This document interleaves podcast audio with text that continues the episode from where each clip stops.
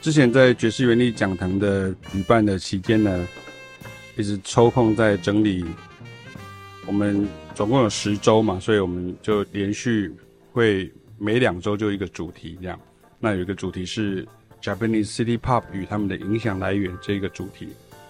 那我儿子呢，有时候就丢给我一些 YouTube 上面的合集，用黑胶唱片去播放收音的日本七零年代爵士乐与灵魂乐的专辑等等。我跟他说，其实那时候日本的爵士乐与黑乐啊，真的已经发展得非常成熟哦。同样的时代，同样生于七零年代的在台湾的我们啊，在本地啊没有听过这样的音乐啊。加上我们又是南部小孩啊，或许在台北、台中、高雄的美军俱乐部或者是西洋音乐俱乐部。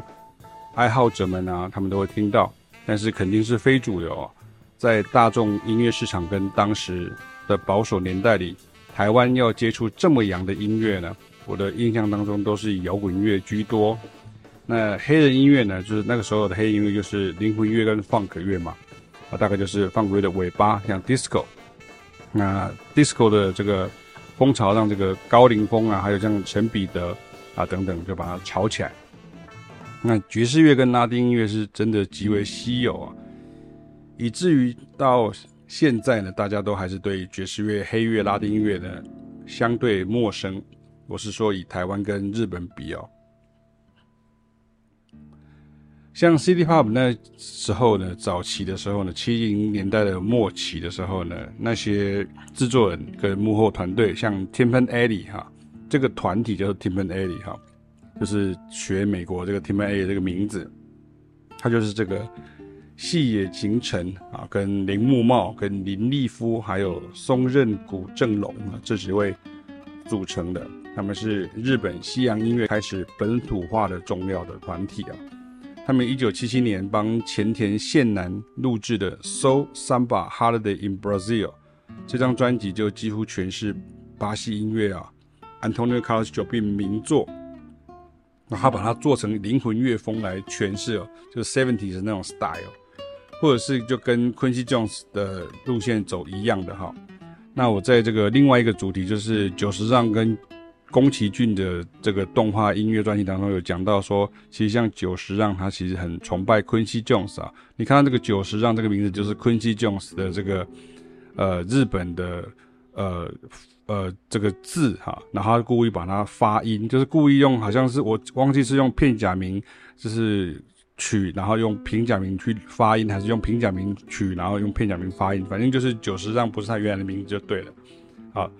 然后像 YMO 啊，另外一个很有名的这个团体，就是日本音乐家坂本龙一跟细野晴臣还有高桥幸宏等等组成。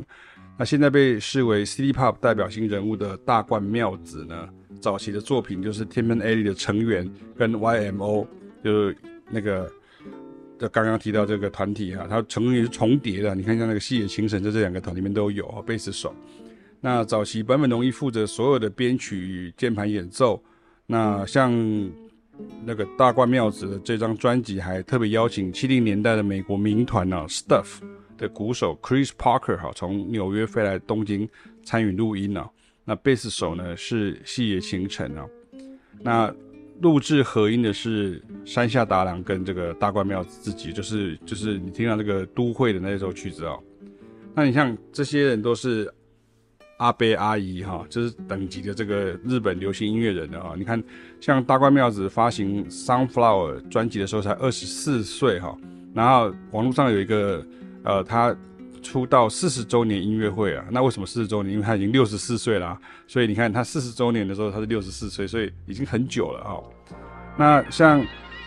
大关妙子呢，曾经跟山下达郎还组过一个团体叫做 Sugar Baby，那他们出道时呢，真的比较偏灵魂乐啊，但也没有真的红起来。那是后来两个人逐渐走红了，才又被发掘旧作的哈。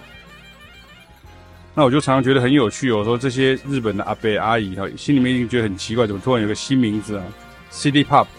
挂到他们年轻时候做过的音乐上面来啊，而且粉丝还很多都是从 YouTube 来的外国乐迷啊。